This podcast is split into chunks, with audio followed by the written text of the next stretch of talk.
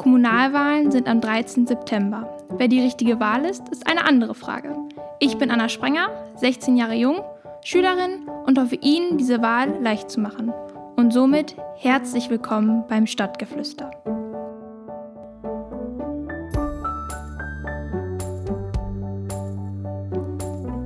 Heute ist Samstag, der 5. September. Ich spreche wieder mit Timon Radeke, frisch gebackener Vater, Kaufmann für Versicherungen und Finanzen, Lehrer, Hauptmann der Reserve und OB-Kandidat der CDU Herde. Hallo Timon. Hallo Anna. Wir haben uns ja heute schon gesehen im Wahlkampf. Einige Male genau. gesehen, ja, stimmt. Wie geht's dir denn heute nach so einem langen Tag? Ja, es ist natürlich schon so, dass man am Ende des Tages dann froh ist, wenn er vorbei ist irgendwie. Mhm. Ähm, und es dauert halt auch echt lange, bis du die ganzen Eindrücke verarbeitet hast von dem Tag. Ähm, wir waren ja heute erst an allen möglichen ähm, Wahlkampfständen und anschließend hatte ich dann ja auch noch Bürgergespräche und da nimmst du halt sehr viel mit und ähm, das dauert halt einfach ein bisschen, so bis in die späten Abendstunden, bis man dann wirklich mal abschalten kann, so ein bisschen. Ne? Und auch jetzt, wo wir diesen Podcast aufnehmen, schaltet man ja nicht wirklich ab, sondern ja. man dreht sich ja immer noch um die Themen. Mhm. Ja. Ich freue mich, mit dir wieder einen Podcast aufzunehmen.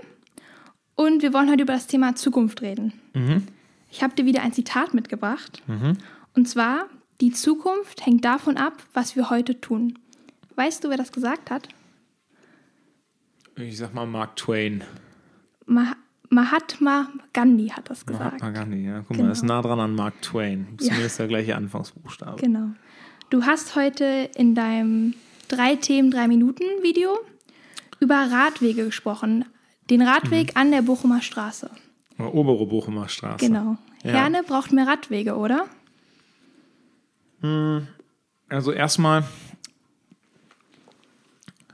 Herne braucht vor allen Dingen gute Radwege. Ähm, ich glaube, dass wir darüber in erster Linie mal reden müssen, in welchem Zustand die bestehenden Radwege sind. Es gibt einige Parteien, die gefallen sich momentan sehr darin, Radwege auszuweisen und Radstraßen zu machen. Und manche Sachen davon sind auch sinnvoll, aber sie erscheinen mir im Kontext der Kommunalwahl ziemlich aktionistisch. Und mein Ansatz ist da ein anderer. Also auch ich möchte den Radverkehr stärken, auch ich möchte Radverkehr ausbauen. Aber wir haben uns in der CDU halt lange auch Gedanken darüber gemacht, welches ist der richtige Ansatz dafür. Und sind dann zum Ergebnis gekommen, dass der richtige Ansatz überhaupt erstmal ist, zu erfassen, was für Radwege haben wir und in welchem Zustand sind die. Also nicht einfach nur wild neue Strecken zu erklären, mhm. sondern überhaupt erstmal zu gucken, äh, wo gibt es Radwege, die in furchtbarem Zustand sind, die vielleicht gar nicht mehr genutzt werden können. Oder wo enden die Radwege eigentlich? Es gibt Radwege in unserer Stadt, die enden mitten in Wartezonen von Bushaltestellen. Also du fährst quasi mit 23 km/h mitten in die Wartezone einer Bushaltestelle rein. Mhm. Und da müssen wir doch erstmal dran gehen. Und die müssen wir verbessern erstmal, die müssen wir miteinander verbinden, die müssen zusammenhängend sein. Und wenn das passiert ist, dann können wir uns auch Gedanken darüber machen, wie wir gegebenenfalls Radstraßen oder was auch immer ausweisen.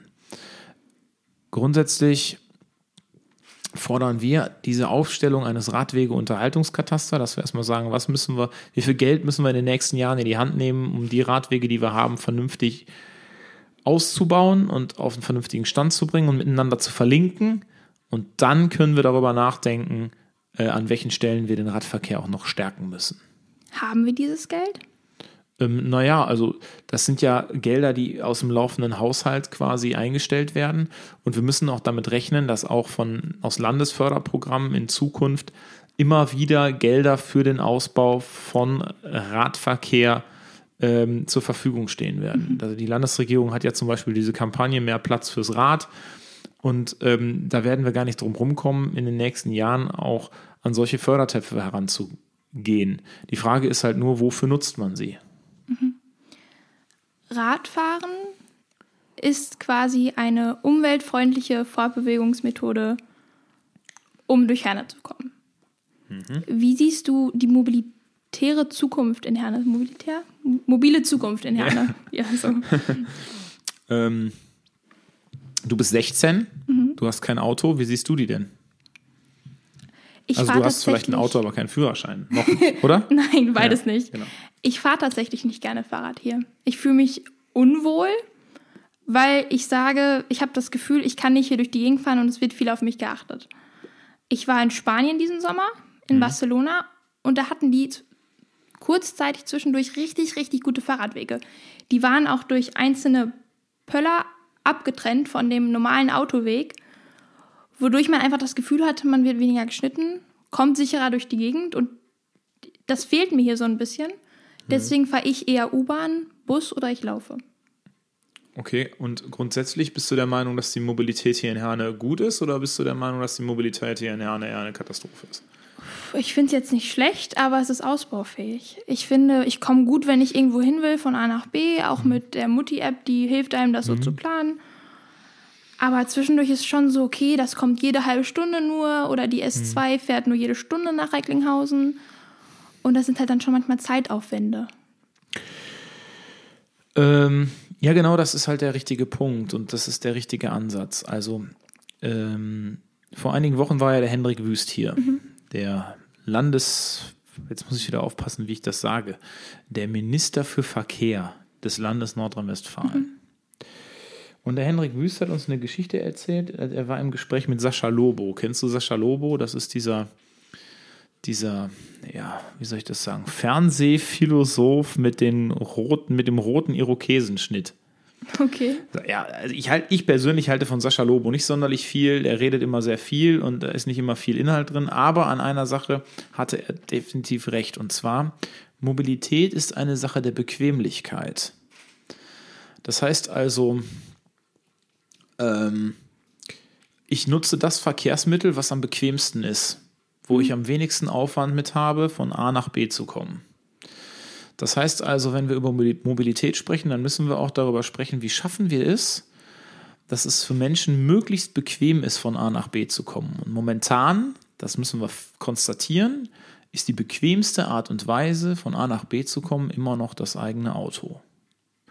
So, und dann müssen wir uns darüber nachdenken, müssen wir darüber nachdenken, wie können wir es also schaffen, wenn wir mehr öffentlichen Personennahverkehr wollen, wenn wir mehr Fahrradverkehr wollen, wenn wir mehr, ähm, ähm, sagen wir mal, U-Bahn wollen, wie können wir es schaffen, das so bequem zu gestalten, dass die Leute sagen, ey, da setze ich mich doch jetzt nicht ins Auto, das ist mir viel zu unbequem, jetzt hier durch die Gegend zu juckeln und an jeder roten Ampel stehen zu bleiben, sondern ähm, dafür nehme ich jetzt das Fahrrad oder dafür nehme ich äh, die Bahn oder den Bus. Mit dem Ziel, umweltfreundlicher und nachhaltiger zu werden? Das geht einher. Also natürlich müssen wir städteplanerisch gucken, dass wir nachhaltigere oder nachhaltige Mobilität ermöglichen. Mhm. Aber das geht nicht gegen die Menschen. Das geht nicht, indem wir, so wie es teilweise die Verwaltung macht, Parkplätze absichtlich wegfallen lassen, um das ähm, Autofahren in der Stadt fürchterlich zu machen. Ähm, sondern wir müssen es den Leuten bequemer machen, andere Mittel zu wählen. Das ist, heißt, es ist ein, ein, äh, ein positiver Ansatz hingegen zum negativen Ansatz. Also anstatt es Leuten möglichst schwer zu machen mit einem Verkehrsmittel, nämlich in diesem Fall dem Auto, müssen wir es den Leuten angenehmer machen, mit anderen Verkehrsmitteln zu fahren. Mhm. So, das ist der Ansatz. Das bedeutet, eine engere Taktung beim öffentlichen Personennahverkehr. Es muss sauberer sein, es muss heller sein, es muss sicherer sein, es muss miteinander viel besser vernetzt sein. Ich muss von überall, überall hinkommen. Ich meine, guck dich mal um, versuch mal von Wanne-Eickel nach Sodingen zu kommen im öffentlichen Personennahverkehr. Das ist wie eine Weltreise. Und das ist unbequem und dann setze ich mich ins Auto und bin in 20 Minuten da. Ja. Mit dem Bus zum Blumenthal kommen. Da gibt es ja auch die Vision der CDU bis 2027, richtig? Also die Blumenthal ähm, 2027. Ja. ja. Da ja. haben wir eine Frage zu über Instagram bekommen. Okay. Und zwar, wieso stimmt die CDU im Rat für die ITW und hat dann ein völlig unterschiedliches eigenes Konzept? Gute Frage. hm. Also erst einmal haben wir im Rat nicht für eine International Technology World gestimmt. Mhm. Wir haben dafür gestimmt und unsere Fraktion hat dafür gestimmt, dass eine Projektentwicklungsfirma gegründet wird, die sich jetzt den Fragen der Realisierbarkeit widmet. Das ist etwas völlig anderes. Mit dem Ziel, dieses Gelände zu beplanen und revi zu revitalisieren. Was und wie diese International Technology World am Ende aussehen könnte oder wird, steht auf einem ganz anderen Blatt. Mhm. Und was wir gemacht haben ist, wir haben uns die Pläne, die Frank Dudda und die Wirtschaftsförderung vorgelegt haben, die Pläne von Herrn Krenz, kritisch angeguckt und haben uns Fragen gestellt. Und einige Fragen sind bis heute nicht beantwortet. Also wir haben wunderbare Bilder, das sieht alles toll aus und ich glaube Frank Dudda auch, dass das seine Herzensangelegenheit ist, diese International Technology World zu entwickeln. Und wenn das realisierbar ist und wenn das klappt, dann sind wir die Letzten, die sich da in den Weg stellen, ganz im Gegenteil. Aber wir haben halt Fragen und kritische Positionen und die müssen in diesem Prozess mit eingebracht und gehört werden. Das ist die Frage nach der, ähm, das ist nicht mein Telefon, was hier die ganze Zeit pingt, ich sage das nur mal. ähm, das ist die Frage nach, ähm, nach der Zuwägung zum Beispiel. Das ist die Frage, wie gehen wir mit der Altlasten, äh, mit, mit den Altlasten um? Das heißt also, die, ähm, die Altlasten auf dem Grundstück müssen in einem sogenannten Sicherungsbauwerk festgelegt werden. Ähm, das heißt, da, gibt's, da muss eine Halde gemacht werden, wo die ganzen Altlasten hinkommen. Das ist im Plan nicht ausgewiesen. Dann gibt es im Plan von der Verwaltung ähm, gibt es die, äh, die, die Pläne äh, eines Sees oder von Wasser. Ähm, das Problem ist, das soll da gemacht werden, wo heute das Evonik-Kraftwerk steht. Wir wissen aber von Herrn Professor Noll, dass zum Beispiel die Fundamente dieses Kraftwerks so, so tief sind, dass, ähm, dass dort niemals Wasser angelegt werden kann und wenn dann nur mit immensem Aufwand. Das sind nur zwei, drei Kleinigkeiten von viel, viel größeren Fragestellungen, äh, die wir uns stellen bei der International Technology World. Und diese Fragen müssen beantwortet werden. Ähm, und wir sehen uns schon als CDU und auch als, ich sage jetzt mal, Mitregierungspartei, als diejenigen, die diese Fragen stellen müssen und dass wir dann hinterher, auch nach der Wahl, ähm, in welcher Konstellation auch immer, äh, Antworten darauf finden müssen.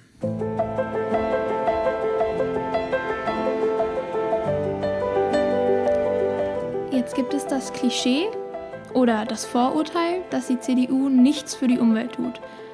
Das ist vor allem, ich glaube, bei Jugendlichen weit verbreitet. Das ist ganz oft so, dass auch gesagt wird, ja, die machen doch nichts für die Umwelt, da kannst du doch nicht sein. Will die CDU Herne dagegen wirken, auch mit solchen Projekten? Wogegen wirken? Dagegen, dass wir in Anführungszeichen nichts gegen die Umwelt, für die Umwelt tun? Dass das wir das ja, ernst nehmen? Ist ja Quatsch. Wer der Meinung ist, dass die CDU nichts für die Umwelt tut, der soll mal in die Vergangenheit gucken. Die CDU war die erste Partei, die einen Umweltminister aufgestellt hat. Mhm. Also die das Umweltministerium überhaupt erstmal gegründet hat. Ähm, und im Kern der CDU äh, steht das christliche Menschenbild und nicht nur das christliche Menschenbild, sondern auch das christliche Weltbild.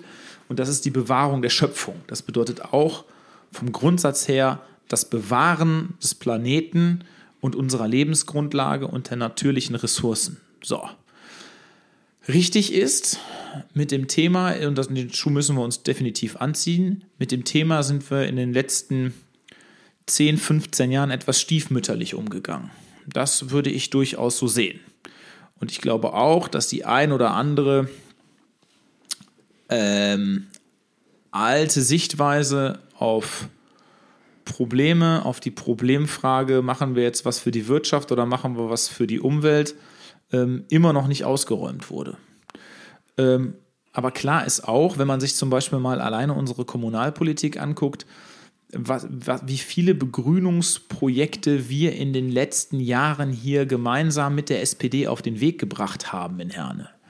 wie viel Ersatzpflanzung. Für jeden Baum, den wir gefällt haben, haben wir Ersatzpflanzungen vorgenommen. Das sind Sachen, die werden häufig vergessen. Da werden dann irgendwelche Grenze an irgendwelche Bäume gelegt, wird gesagt, die CDU und die SPD, die holsten hier schon wieder ab, die machen hier schon wieder ihre Betonpolitik. Das sagen, sagen vor allen Dingen die Grünen an der Stelle.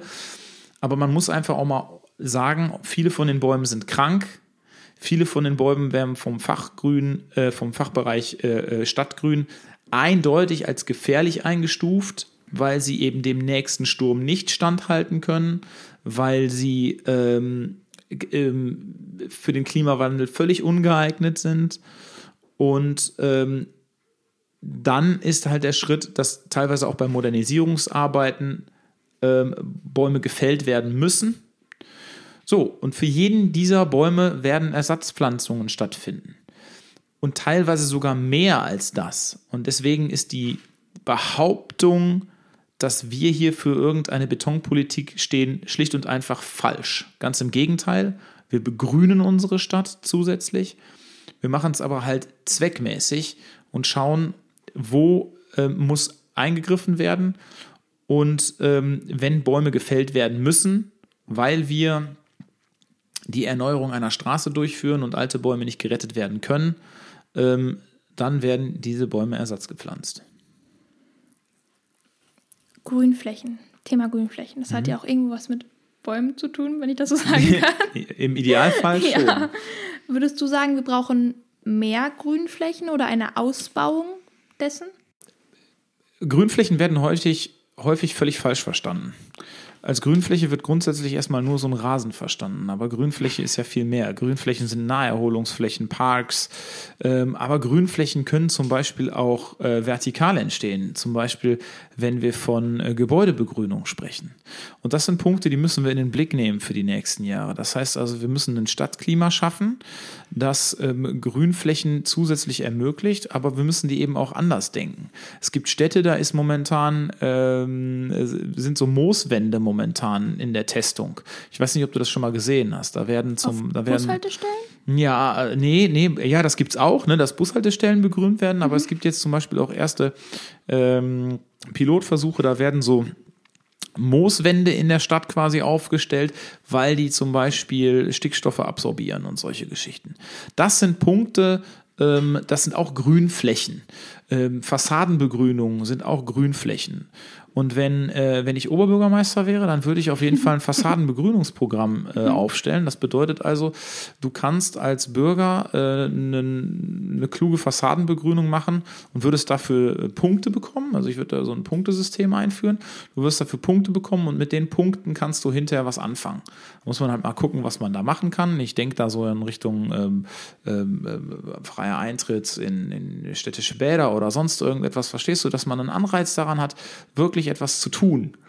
Ähm, und äh, da, das hilft dann zum einen äh, der Natur, das hilft einem selbst und zum anderen ist es halt auch total wichtig fürs Stadtklima. Aber auch hier, und das unterscheidet uns von den Grünen, äh, wir wollen das Ganze mit den Menschen machen. Wir wollen die Menschen dabei mitnehmen. Wir wollen es vor allen Dingen verträglich machen und nicht über eine Verbotspolitik die im Grunde den Menschen verbietet, ihren Lebenswandel so zu führen, wie sie es vorher gemacht haben. Sondern wir wollen das Ganze aus Einsicht machen und nicht ähm, durch Sanktionen. Also kein Umweltschutz durch Verbote, sondern so durch freiwilliges Handeln. Genau.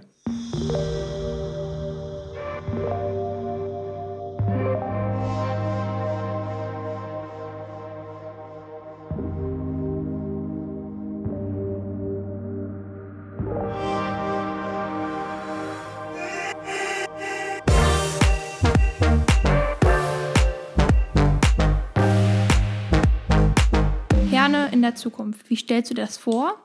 Oder was muss man an Herne verändern oder hinzufügen, damit wir zukunftstauglicher werden?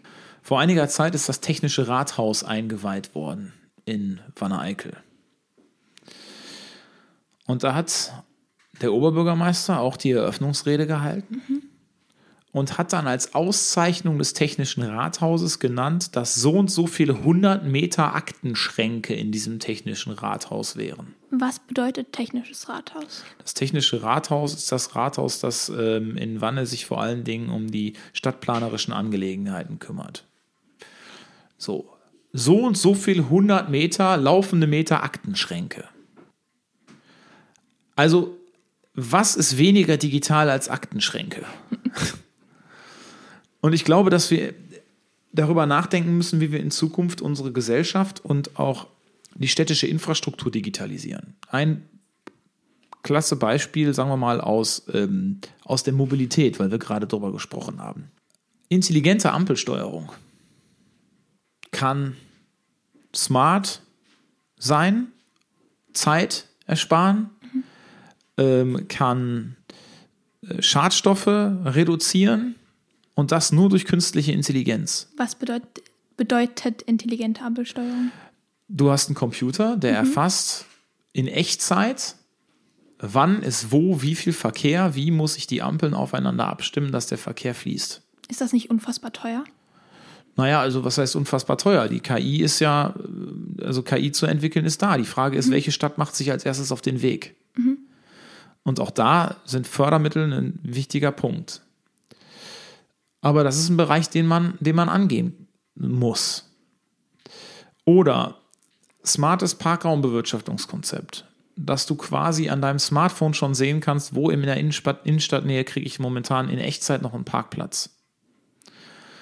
Oder papierloses Rathaus, klassisches Beispiel. Ähm, ich möchte mich ummelden. Jetzt muss ich mit meinem Mietvertrag oder meinem Kaufvertrag, egal was ich gemacht habe, wo ich umgezogen bin oder meine Eigentumswohnung gekauft habe oder was auch immer, muss ich jetzt zum Einwohnermeldeamt, da muss ich das, den Schein da hinlegen, dann muss ich meinen Personalausweis da hinlegen, dann wird da ein Stempel drauf gemacht, dann dauert das ein bisschen Zeit, dann muss, der, das muss alles geändert werden, dann kriege ich eine Meldebescheinigung, diese Meldebescheinigung muss ich irgendwo anders vorlegen. Warum in Gottes Namen können wir das nicht digital? Das sind alles Prozesse, die können wir digital steuern. Termine beim Bürgeramt. Ähm, ich weiß nicht, ob du das schon mal gemacht hast, aber es gibt so ein Fotoident-Verfahren bei, bei, bei verschiedenen Banken. Mhm, ähm, ja. Wo dann einfach einer sitzt mit einem, mit, einem, mit einem Headset und sagt, alles klar, ich aktiviere jetzt Ihre Handykamera, machen wir mal ein Foto von Ihrem, von Ihrem Personalausweis. Wo ist das Problem? Ähm, das sind alles Dinge, die sind möglich und machbar und ersparen dem Bürger unheimlich viel Rennerei und unheimlich viel Unmut. Und da verstehe ich nicht, dass wir da momentan noch so hinterherhinken. Wie setzt man das um? Wo fängt man da an? Na, der Oberbürgermeister würde wahrscheinlich eine Stabsstelle gründen. Da bin ich jetzt extra mal ein bisschen provokant suffisant.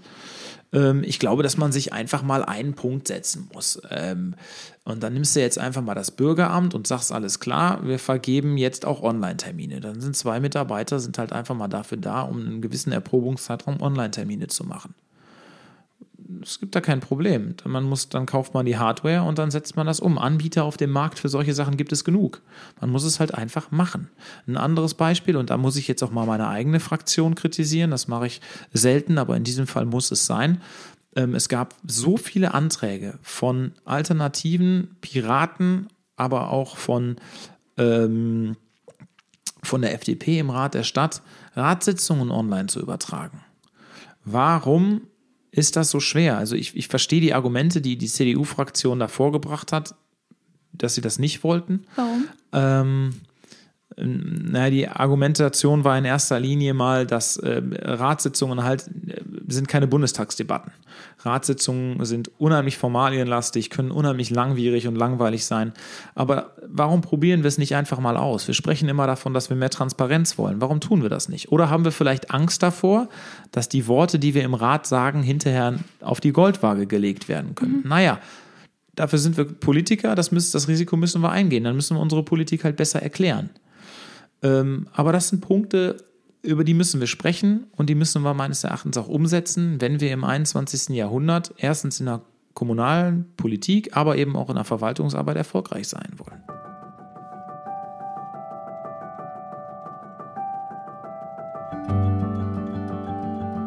Herne ist schwer verschuldet, oder? Massiv verschuldet, ja, leider. Ja. Wir haben darüber im Sovi-Unterricht gesprochen. Mhm. Und zwar sollten wir Herne einordnen. Sind wir in der Depression oder befinden wir uns im Boom? da haben wir uns eher an Ende, ans Ende der Depression gesetzt. Mhm. Mit und gesagt, Herne hat Potenzial, Unfassbares, vor allem auch als Standort. Aber irgendwie, auch vor allem durch Corona, befinden wir uns nicht im Aufschwung. Woran liegt das? Dass das schon so wahrgenommen wird, dass wir zwar Potenzial haben, aber gefühlt nichts passiert. Ich glaube, da tut man der Stadt Unrecht, mhm. dass wenn man sagt, dass nichts passiert. Es gibt ganz, ganz, ganz viele Mitarbeiter, Ehrenämtler, Engagierte in der städtischen Öffentlichkeit, die unheimlich bestrebt sind, dafür zu sorgen, dass wir hier vorankommen. Und das sieht man auch an verschiedenen Ecken. Wahr ist, wir sind eine Stadt, die massiv verschuldet ist. Das macht jede weitgreifende Investition natürlich völlig unmöglich. Mal als Beispiel oder mal um das, um das zu erklären, wie es dazu kommt. Herne hat strukturelle Probleme. Strukturell heißt, in der Grundanlage, in der grundsätzlichen Sozialstruktur unserer Stadt haben wir zu viele Menschen, die Transferleistungen beziehen aus dem kommunalen Haushalt. Sozialleistungen einfach. Diese werden bewilligt nach dem sogenannten Sozialgesetzbuch 2. Jetzt wird es ein bisschen technisch, mhm. es wird sich aber hinterher auflösen. Diese Leistungen nach dem Sozialgesetzbuch 2 sind Leistungen, die aus dem kommunalen Haushalt bezahlt werden müssen. Der kommunale Haushalt erhebt Gewerbesteuer mhm. und Grundsteuer. Aus diesen Einnahmen werden die Transferleistungen quasi wieder abgeführt. So.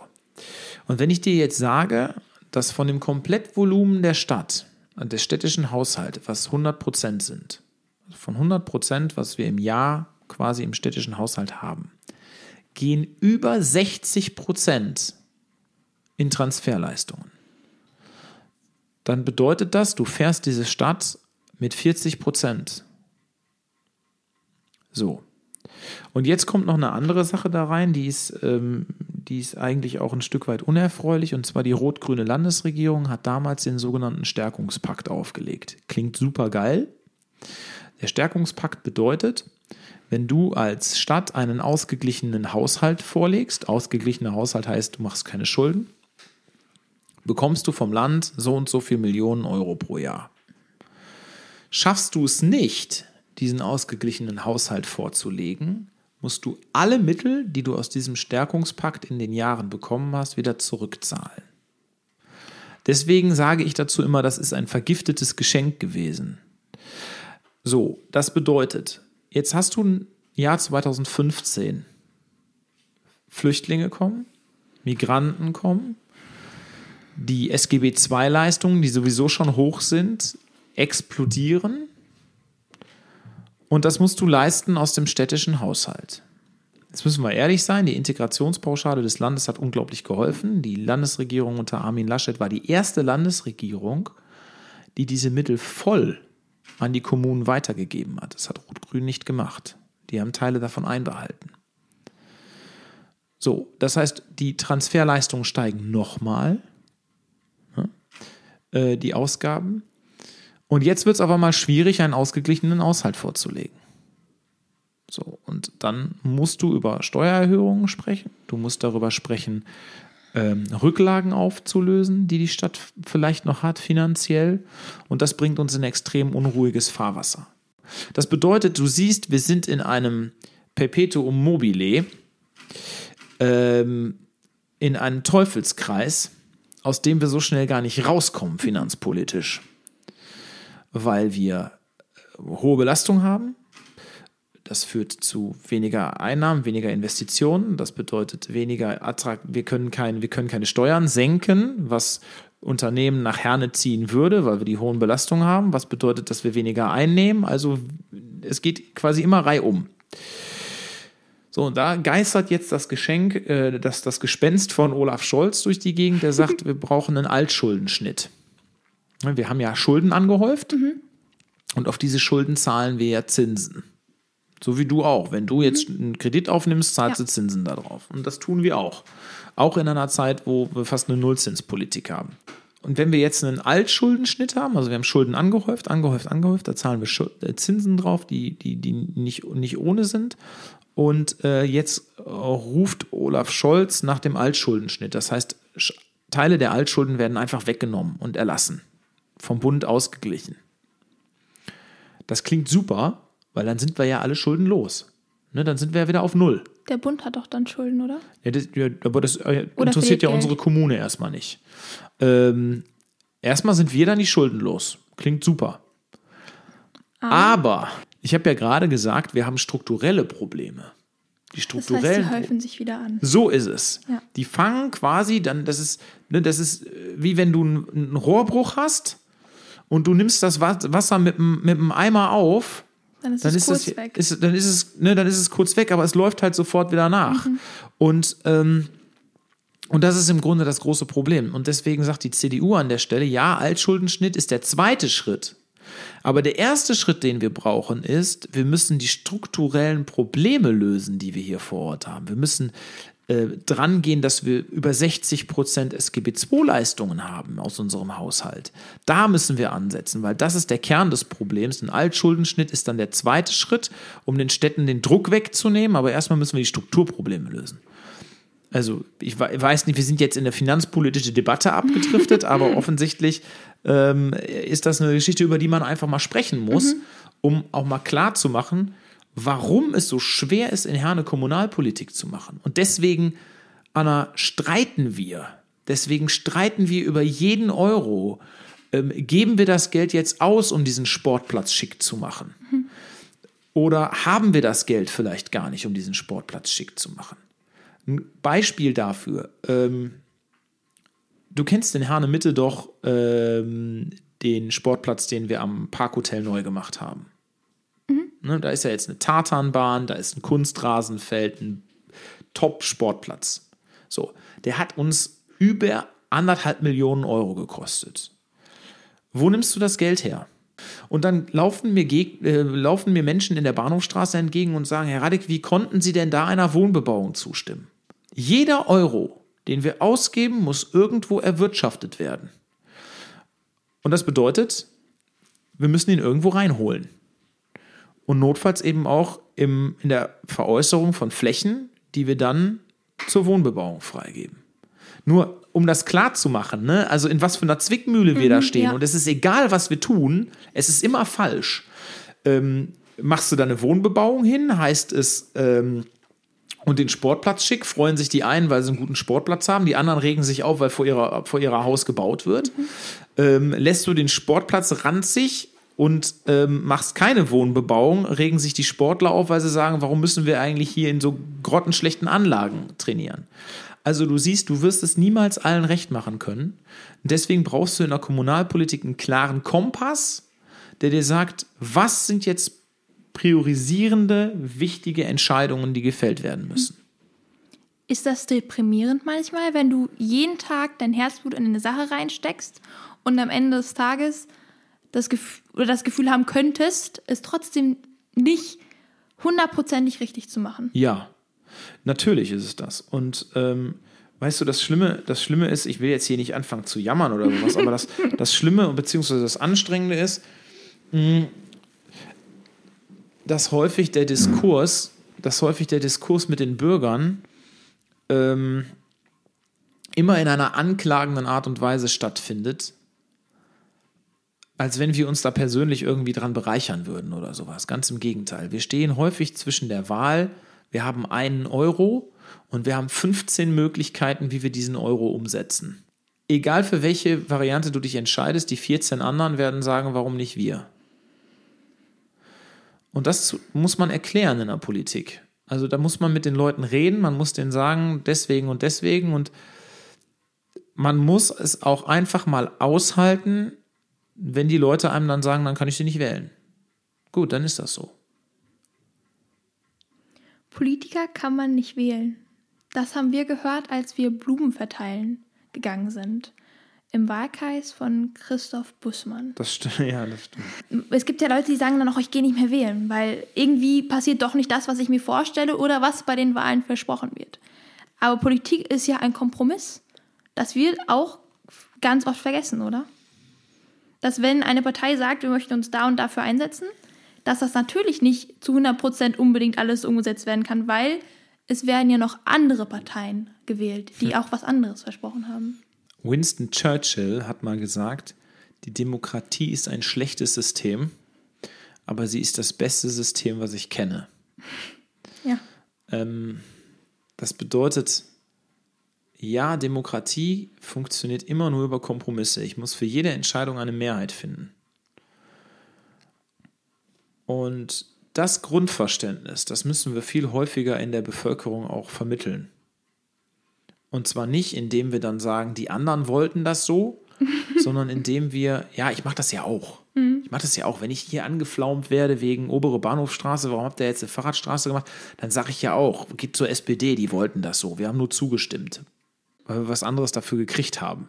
Aber ist das nicht auch eine Art von Wollen dann, wenn man dem zustimmt? Genau, und deswegen, also man muss da schon dann auch den, die breite Brust haben und zu sagen, wir haben das so entschieden, weil.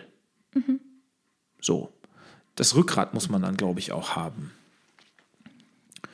Und dann gibt es halt die Leute, die immer sagen, äh, du hast es gerade erwähnt, äh, wählen gehe ich nicht, die da oben machen eh immer, was sie wollen.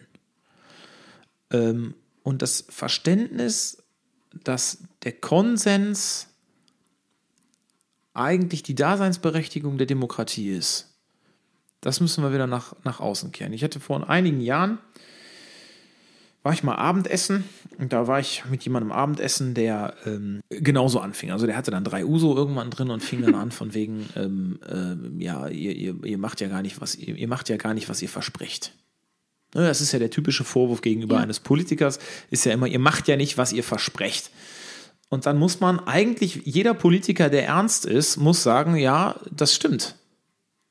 Weil wenn unsere Partei machen könnte, was sie verspräche, 100 Prozent, dann, Dann bräuchten wir 100%. eine absolute Mehrheit. Ja.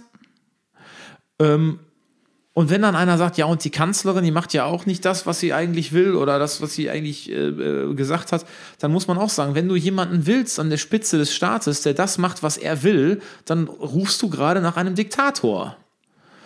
Ähm, und, und, und das Beste sind dann die Medien, die sagen, Streit in der Koalition. Ja, natürlich gibt es Streit in der Koalition. Es muss Streit in der Koalition geben. Eine Koalition, die nicht streitet, die nicht ringt um die verschiedenen Positionen, um sich dann im, Kon im Konsens auf etwas zu einigen, ist keine Koalition.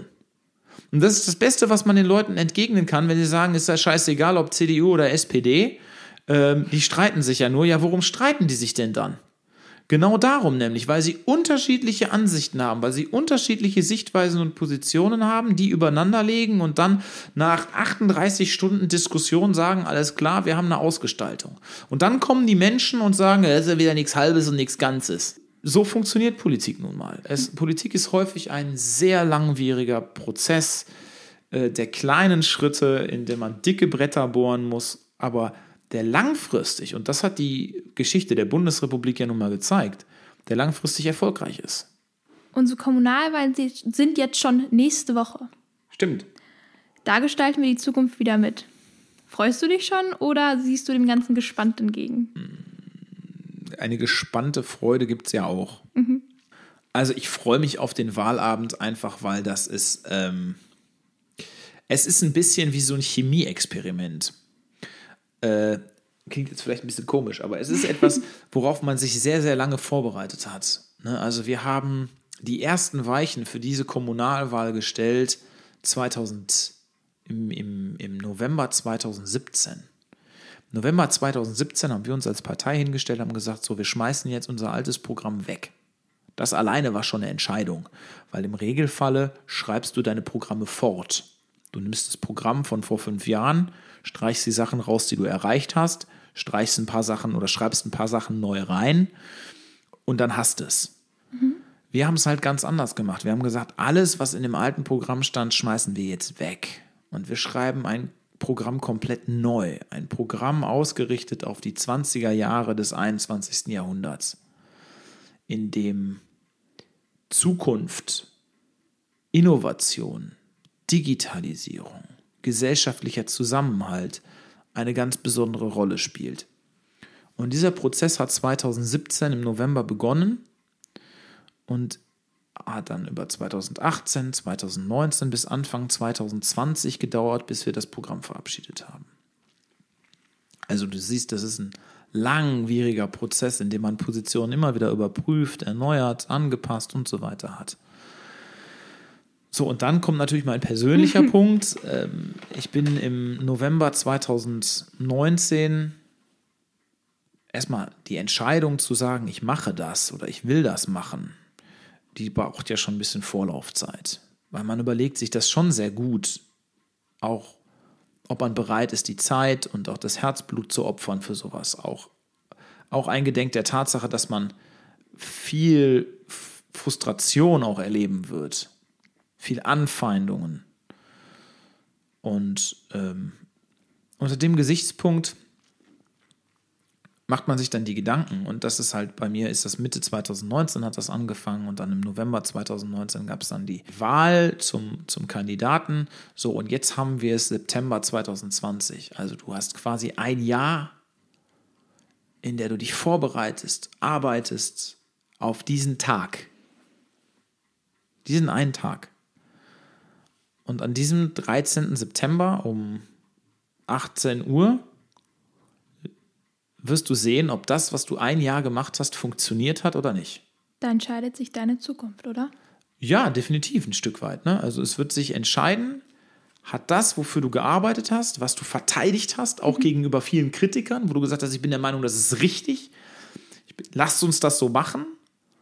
Lasst uns da, äh, den, lasst uns das machen, lasst uns das machen, lasst uns ähm, mehr in den Social Media Bereich gehen, lasst uns junge Leute ansprechen, lasst uns die Partei verjüngen. Wir müssen auch äh, ein Stück weit, wie sagt man so schön, äh, frisches Blut in, in die Parteikader bekommen und äh, mit neuen Ideen rangehen. Und da gab es natürlich auch Leute, die gesagt haben, äh, jetzt will der Radikal alles neu, alles neu. Ähm, und dann ist dieser 13. September ist natürlich ein Indikator dafür, der dir zeigt, viele Entscheidungen, die du getroffen hast, waren richtig oder die die Partei insgesamt getroffen hat, war richtig oder eben falsch. Und insofern steht an diesem Tag natürlich viel auf dem Spiel. Das ist so. Hinterfragst du dich selbst manchmal, ob das, was du gerade tust, alles so richtig ist? Immer. Äh, also das meine ich jetzt ernst. Das ist jetzt, das ist jetzt nicht, das ist jetzt keine Hohlphrase. ähm, ich bin ein sehr, auch wenn das nach außen hin nicht so, nicht so rüberkommt, aber ich bin ein sehr unsicherer Mensch.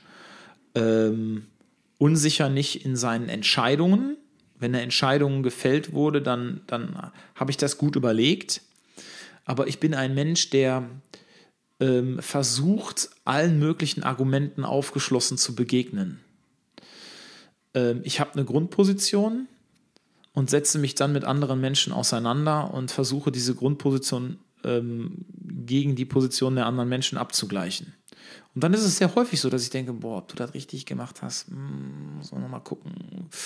Und deswegen finde ich im Übrigen auch, dass Politik ähm, dass Politiker viel häufiger auch einfach mal sagen müssen, wenn sie einen Fehler gemacht haben. Die müssen auch viel häufiger mal sagen, wenn sie eine Kurskorrektur machen, warum sie eine Kurskorrektur mhm. machen. Ich glaube, dass die Menschen das verstehen, wenn du sagst, ja, das war meine Haltung, aber ich habe mich auseinandergesetzt mit dem und dem Argument und bin jetzt zur Erkenntnis gekommen, dass meine Haltung nicht hundertprozentig richtig war. Und insofern reflektiere ich total häufig, was ich mache. Ich reflektiere auch, wie ich auf andere Menschen wirke. Ich versuche das zumindest. Und ähm, häufig bist du dann auch wirklich an einem Punkt, wo du, wo du dir kritisch die Frage stellst, würdest du das beim nächsten Mal wieder genauso machen oder ähm, was würdest du beim nächsten Mal anders machen? Und nur so bin ich auch fest von überzeugt und nur so wird man auch besser in dem, was man tut. Ich freue mich jetzt auf den 13. September. Wir sehen uns ich am 12. nochmal. Mhm, Für, das machen wir. Das ist die Frage, ne? Das, das äh, lass dich überraschen. In den 12. bereite ich mal vor. Okay. Interessant. So, den 12. September, die, die Podcast, die letzte Podcast-Folge vor der Kommunalwahl, ähm, die bereite ich vor und da kannst du ganz, ganz entspannt mal hier vor dem Mikrofon Platz nehmen und dann quatschen wir mal. Ich freue mich. Ich mich auch. Das war eine gute Folge. Ich fand es sehr interessant. Ja, ich auch. Ich fand, dass wir, dass wir äh, über, über verschiedene Themen so ein bisschen drüber gesprungen sind. Aber vielleicht ist es auch einfach äh, mal ganz gut, das Gespräch so entwickeln zu lassen, dass man von Digitalisierung, Infrastruktur dann auch mal über, über kommunale Finanzen spricht. Auch wenn das jetzt so ein Crashkurs war, der bestimmt den einen oder anderen da draußen langweilt, aber da muss man dann vielleicht auch einfach mal durch, um zu verstehen, warum sieht das in dieser Stadt so aus, wie es aussieht. Ähm, und auch die persönliche Note hinterher hat mir sehr gefallen. Danke, Anna. Mir auch. Danke, Timon. Bis zum nächsten Mal. Bis dahin. Tschüss.